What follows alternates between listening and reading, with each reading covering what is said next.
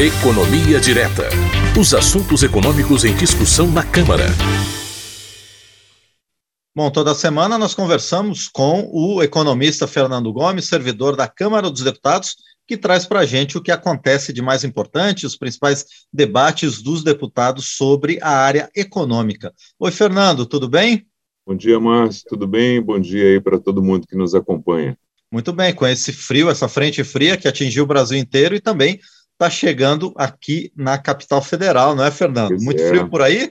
11 graus pela manhã hoje, quando eu estava vindo aqui para a Câmara. Frio, né? Pois é, bastante friozinho. Até eu que sou do sul não estou aguentando esse frio aqui não, Fernando. Bom, mas vamos lá. A Câmara, então, aprovou uma medida que cria, uma medida provisória que cria um programa chamado de Serviço Civil Voluntário Remunerado.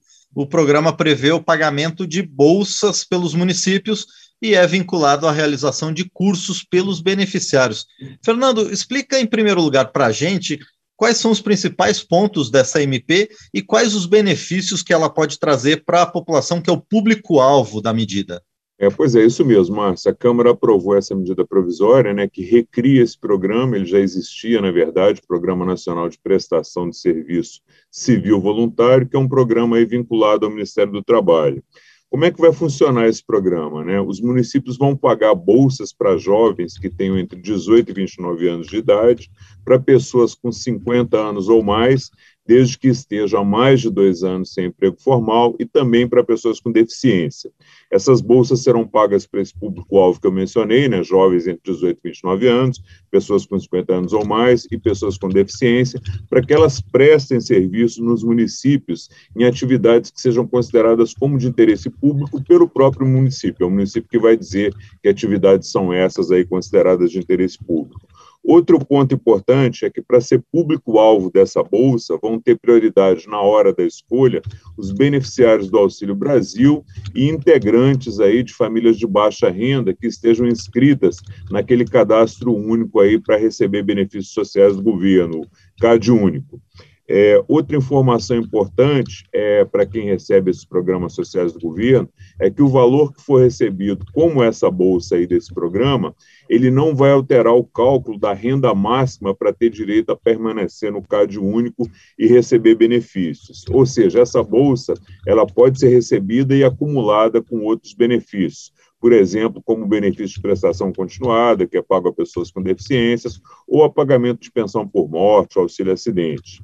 Qual o prazo do programa, Márcio? O programa vai ter duração de 24 meses a partir do momento que essa medida provisória for sancionada e virar lei. O prazo original do programa ia somente até o final desse ano. É, a medida é válida somente para municípios, mas o Distrito Federal, aí, pela sua situação atípica né, de Estado e, e também município, ele vai poder participar do programa. É, outra informação importante é que somente pode participar desse programa uma pessoa por núcleo familiar. O valor da bolsa paga por esse programa ele vai ser calculado com base no total de horas trabalhadas e de horas de curso que o bolsista fizer também. Ele toma como base o valor do salário mínimo por hora. Então, dando um exemplo aqui do que foi comentado é, nos debates que envolveram essa medida provisória aqui na Câmara, quem trabalhar 22 horas por semana vai receber ao final do mês meio salário mínimo. Além dessa bolsa, o participante vai ter aí como benefício seguro contra acidentes pessoais e vale transporte ou outras, outra forma aí de transporte gratuito. É, aqui um ponto importante, né, a medida provisória ela deixa bem claro no texto que a concessão desses benefícios tanto esse ligado à alimentação como ligado ao transporte, ele não cria nenhum vínculo trabalhista entre município e o beneficiário do programa. É, o bolsista pode contar também com um período de recesso de 30 dias, que deve ser tirado aí preferencialmente durante as férias escolares dele. E ele vai receber a bolsa nesse período que ele ficar de recesso. Então vai funcionar mais ou menos como as férias são pagas aí aos trabalhadores formais. Trabalhou um ano como bolsista, pode tirar um mês de recesso remunerado. Se ele trabalhar menos de um ano, o valor pago da bolsa aí no mês de recesso vai ser proporcional a quantos meses ele trabalhou. Então, grosso modo, aí são esses os benefícios e as condições gerais do programa. E, e, Fernando, como é que vai ser a admissão dessas pessoas? Vai ter algum processo seletivo? Todos os municípios vão necessariamente participar desse programa? Como é que vai funcionar? Vai ter sim, Márcio. A medida provisória ela determina que a escolha dos bolsistas deve ser feita por um processo seletivo público, né, aberto a todo mundo, e não vai poder se inscrever nesse processo quem já participou do programa antes, a menos que não exista número de candidatos suficientes para a quantidade de vagas. Então, por exemplo, o município ofertou 100 vagas e só 50 pessoas se inscreveram, abre vaga para mais 50 que já participaram aí na versão anterior. Quanto à adesão dos municípios, a, a, operacionalização administrativa, financeira do programa e principalmente o orçamento para pagar essas bolsas vai ser de responsabilidade dos municípios. Então, cada município é que vai decidir se entra no programa ou não. Então, respondendo a essa pergunta, adesão ao programa é voluntário, cada município participa se quiser, mas se decidir por participar, tem que seguir aí todas as regras estabelecidas pela medida provisória. E sobre essa obrigatoriedade para fazer efetivamente esses cursos de capacitação, Fernando, explica isso para a gente. É, é, isso mesmo, Márcia. Essa é uma parte obrigatória do programa, né?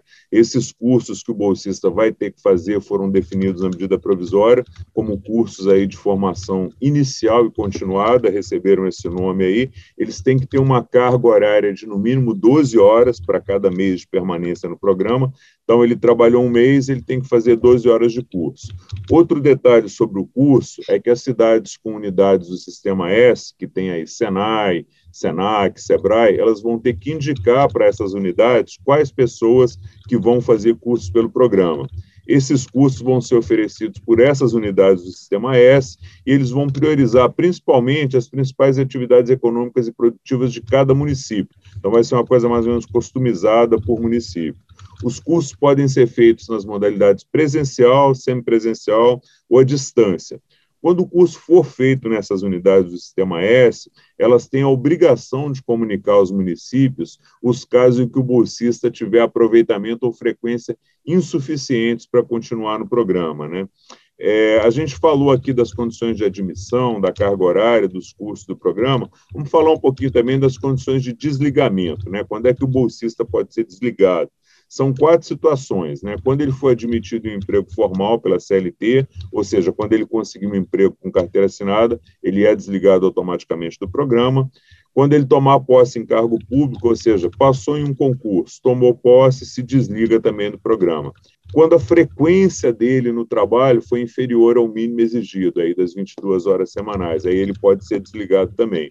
E quando ele tiver aproveitamento insuficiente, tanto na realização do trabalho como do curso. Também teve aproveitamento insuficiente, pode ser desligado. Outro ponto que vai interessar para todo mundo que vier a participar do programa, como é que vão ser feitos os pagamentos dessa bolsa, né?